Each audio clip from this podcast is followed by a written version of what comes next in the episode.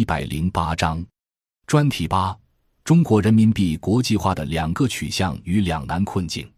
一、人民币为什么要国际化？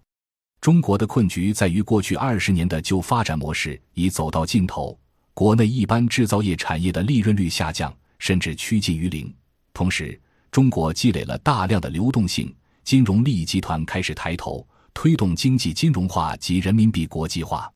过去二十年，中美关系一直处于畸形状态。中国在美赚取大量贸易盈余，只能以国债的形式回流美国，为美国金融资本提供低廉资金，再涌入中国投机牟利，实质上使中国加速了被金融化。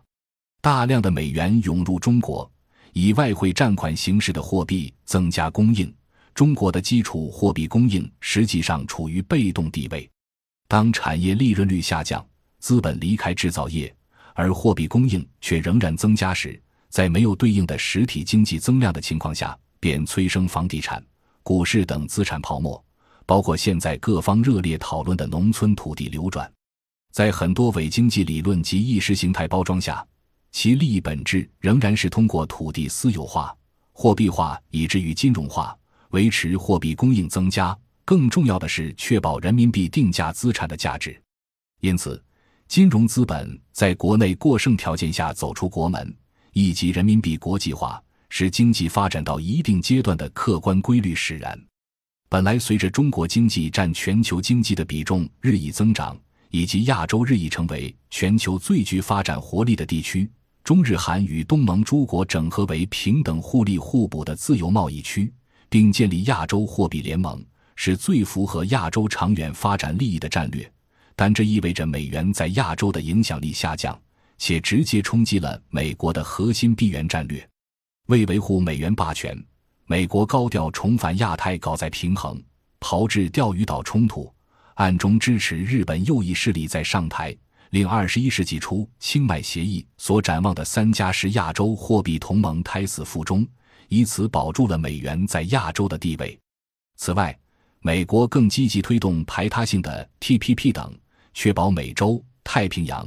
大西洋继续成为庞大的美元湖，这可是关乎美国未来国运的核心战略。而中国作为回应提出的一带一路、亚投行倡议，则是要突破美国太平洋同盟的围堵，依托广阔大陆纵深，在大陆和海洋交界的边缘开拓次海权，尝试在亚欧非大陆打造一个人民币湖。二、人民币国际化的两个取向。比较来看，人民币崛起和欧元崛起之初遭遇的困境几乎是一样的。任何一种崛起的区域性货币，如果想进一步走出去，拓展为世界性货币，都会不自觉地挑战美元的地位。但在这个过程中，新兴货币又不具备美元已经有的从外部捞取利益的优势，就只能加速内部的金融深化，通过内部去维持整个金融化的收益率。确保内部较大的金融收益，维持货币定价资产的价值。中国金融利益欲向国际化，整个国内经济就要更加被金融化。人民币国际化同时承担着两个目标，两种不同的利益。首先是一带一路，部分是输出中国的产能，输出基础建设及工业化模式，拓展区域化的平等互惠贸易伙伴关系。它可以促进中国国内制造产业的发展，为此，它需要配套的区域性国际金融及货币制度安排。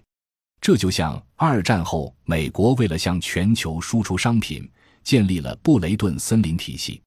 中国发起亚投行、丝路基金、金砖银行等，必须配合人民币与区内货币互换协议，打造一个非美元贸易结算的体系。人民币国际化的第一步是区域性国际化，而多于全球化。这要靠中国开拓多边的战略性伙伴关系，打造一个区域性的人民币湖。其次，人民币国际化也无可避免同时内涵性的承载着国内金融集团的利益扩张目标。大规模的基础建设及国际贸易本来就需要复杂的信贷、融资、结算等金融服务。人民币国际化所带来的庞大利益，也有可能使金融集团过度膨胀，不惜一切加速推动中国的金融深化，试图打造优质的人民币定价金融资产。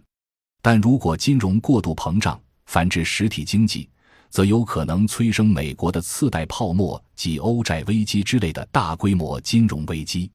综合来看，既要使用金融工具推进“一带一路”，又要有效控制金融集团的过度扩张，这对于中央政府的深改设计来说是个难度很大的挑战。感谢您的收听，本集已经播讲完毕。喜欢请订阅专辑，关注主播主页，更多精彩内容等着你。